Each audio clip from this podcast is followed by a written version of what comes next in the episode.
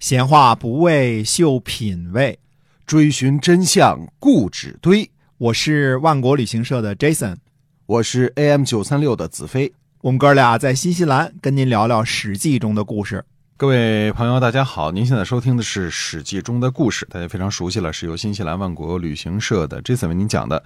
我们上一集讲了新西兰的世界有名的大龙虾啊，今儿咱们讲点什么呀？哎，咱们接着讲鲍鱼。嗯，都是好东西啊。对，新西兰的鲍鱼呢，基本上是很独特的一个品种啊，黑色的啊，黑金鲍叫是吧？对，非常的漂亮。然后大家有时候在礼品店能买到那鲍鱼壳啊，鲍鱼壳呢打磨了之后呢，就是那光泽呢非常的好看，就是对当礼品买的。它那个但是颜色也很色彩斑斓的，很漂亮哈。对的嗯，但是鲍鱼本身呢是用来吃的。壳是用来看的。呃，几年前新西兰地震啊，地震没有成为国际上的新闻，结果呢，嗯，在凯库拉那个地方呢，海床呢就翻过来了，嗯好多鲍鱼呢都裸露在海面以上。呃，啊它不能在海面以上，它得在很冷的海水底下才活得好呢。嗯结果新西兰好多水鬼潜水员啊，嗯就把这个鲍鱼呢就继续给放到海底下去。嗯这事儿，这个在微信当中那。帖子火了啊，在全世界都火了啊，嗯，也给新西兰鲍鱼和新西兰的这个生态保护呢做了一个广告啊，嗯，这种鲍鱼，大家来新西兰也能吃到。哎那么接着呢，还是来回头讲《史记》中的故事。好，上回呢，我们说到呢，齐国吞并宋国之后呢，魏国第一个采取了动作，拘禁了滞留在魏国的苏秦。嗯，嗯哎，苏秦不是以前是魏国的座上宾吗？他们为什么要把苏秦给拘禁起来啊？这也是我们说的此一时彼一时。以前呢，苏秦在联合五国伐秦的时候呢，确实是魏国和赵国的座上宾啊。可是后来呢，活动来活动去，五国伐秦呢没什么动静儿，反倒让齐闵王把宋国给吞并了。苏秦呢，无论他是为燕国服务还是为齐国服务，总之魏国对于齐国吞并宋国这事儿十分的不爽，那就把齐闵王的亲信呢苏秦给扣了。苏秦呢想跑去韩国，可是呢，这个魏国的边关呢不让通过啊，不让你通关。这个时候呢，齐闵王还是十分信任苏秦的，所以就派苏秦的兄弟呢苏厉去魏国说情儿。啊，那么苏厉是怎么跟魏国人说的呀？哎，苏厉说呢，说齐国呀请求以地封晋阳君，但是秦国呢不接受。嗯啊，就是说，可见在这个吞并宋国之后呢，齐闵王也还有一个动作，他要把晋阳君呢给他一块封地，但是秦国呢不接受啊。我们这儿解释一下啊，晋阳君是秦昭襄王的弟弟，是秦国的四贵之一。齐闵王呢请求用宋国的土地呢封赏晋阳君，看来齐闵王对于秦国还是有点投桃报李的啊嗯。但是呢，嗯秦国呢居然不接受。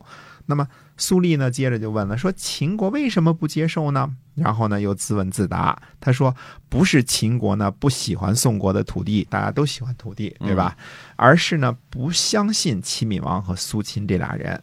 而现在呢，如果秦国呢看出来齐国和魏国不和，那肯定会相信齐王呢没有欺诈秦国。如果齐秦联合，而晋阳君呢拥有了一些宋国的土地，那样对于魏国来说可不是什么利好消息啊。所以呢，不如呢放苏秦呢东去齐国，这样呢秦国就不会相信齐王了。那么齐国和秦国只要联络不成，天下就没有忧患。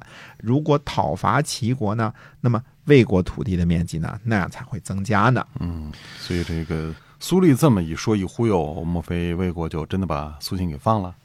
这个事情从最后的结果来看，是确实是把苏秦给放回齐国了。嗯，这个忽悠本身呢是有道理的，因为你想想，现在魏国怕的是什么？魏国最怕的，或者说韩赵魏最怕的就是齐国跟秦国两家一家亲了。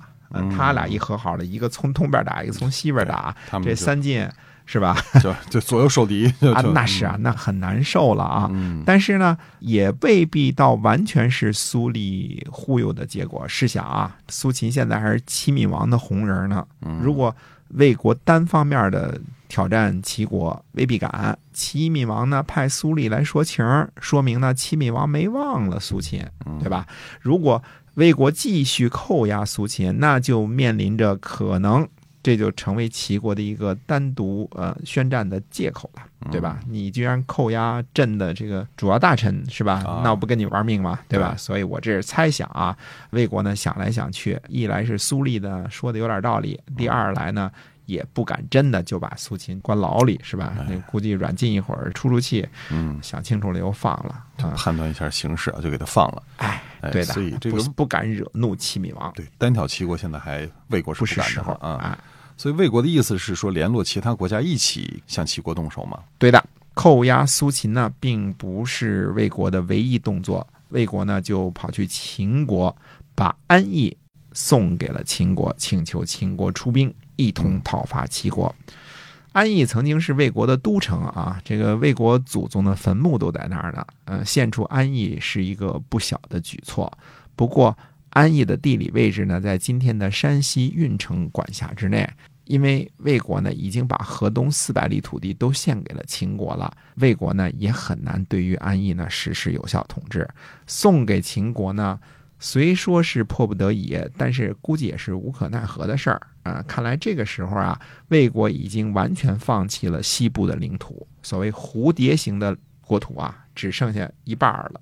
嗯，那一半儿这翅膀怎么飞呀、是吧？啊，剩半拉了。嗯，所以这个天下风向变得是真快哈。对啊，齐国呢已经明摆着要联络秦国，吞并了宋国，所以呢不可能再继续支持魏国等四个国家伐秦了。再说呢，伐秦的事儿呢，赵国也是一丝丝的啊，魏国呢也不想带着韩国就跟秦国单挑。嗯再说韩国怎么？想的不清楚啊，但是韩国对于秦国也是害怕居多吧？嗯啊，嗯，这样看来呢，魏国呢自然没有道理抱着伐秦的这个目的继续在坚持在最前线了哎，而是转为联秦，准备和秦国恢复以往的友好关系。嗯可见呢，五国伐秦的根基呀、原来就不牢靠。只要失去了齐国这个后盾呢，估计韩、赵、魏谁都不想单独对秦作战。啊所以这个齐国这次算是把他原来的这些友好国家都得罪苦了啊，谁都呢想着都怎样去伐齐啊，而哎不是伐秦了。那么哎整个形势反过来了哈。啊，嗯，对了，这也正和苏秦估计的差不多，天下的形势啊，可啊见苏秦的先见之明啊。那赵国呢？我个人估计呢，赵国的情形也是差不多的，至少呢不会傻乎乎的继续把上党的兵力还部署在荥阳城高一带了，准备西进了，对吧？嗯那么，而赵国的高级将领当中呢，韩徐为一直都是坚决的伐齐派，他从很早就惦记着这个和孟尝君一道伐齐，对吧？嗯如果齐闵王没有兑现承诺，把陶封给凤阳郡李队，那赵国这时候就没有人不同意伐齐了。嗯而魏国呢，呃，又是扣留苏秦，又是向秦国请求联合，这都是国际动作，这做嗯动作给别人看的。嗯估计呢，这和孟尝君肯定是脱不了干系啊。我们说过啊，前面说过，孟尝君这个人呢，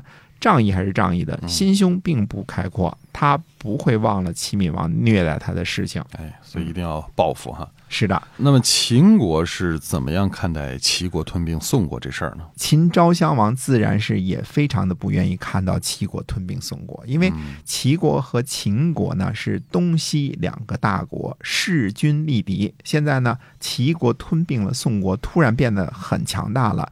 以前一个齐国都难于对付，现在变成了一点五个齐国，岂不是更加要命啊？嗯很长时间以来啊，秦国就把齐国当做竞争对手，而秦国的两次割地求和呢，都是因为齐国在背后捣鬼。如果没有齐国在背后撑腰呢，三晋估计成不了气候对。所以呢，齐闵王在攻取宋国之后呢，提出呢拿出宋国的一些土地呢封给晋阳君，而秦国呢没有接受，这个信号很重要。嗯就是说秦国不想跟齐闵王打脸脸，一来是呢不信任齐闵王，二来是呢不想跟他搞得近乎，对吧？大老远拿了宋国一块土地，晋阳君也未必能好好管理。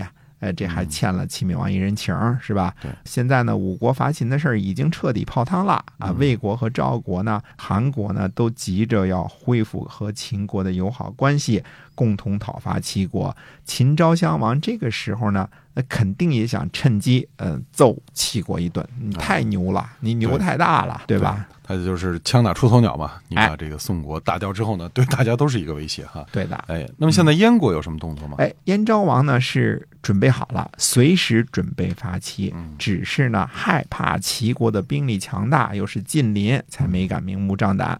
那么燕昭王呢询问乐毅怎样伐齐，乐毅说呢，齐国是霸主国家的后续事业。地大人多，不能单独进攻。大王如果一定要讨伐齐国，最好是联络赵国、魏国和楚国一起行动。所以燕昭王呢，虽然不在朝堂上议论攻齐的事情，但是却派出了乐毅出使赵国，跟赵国去拉关系。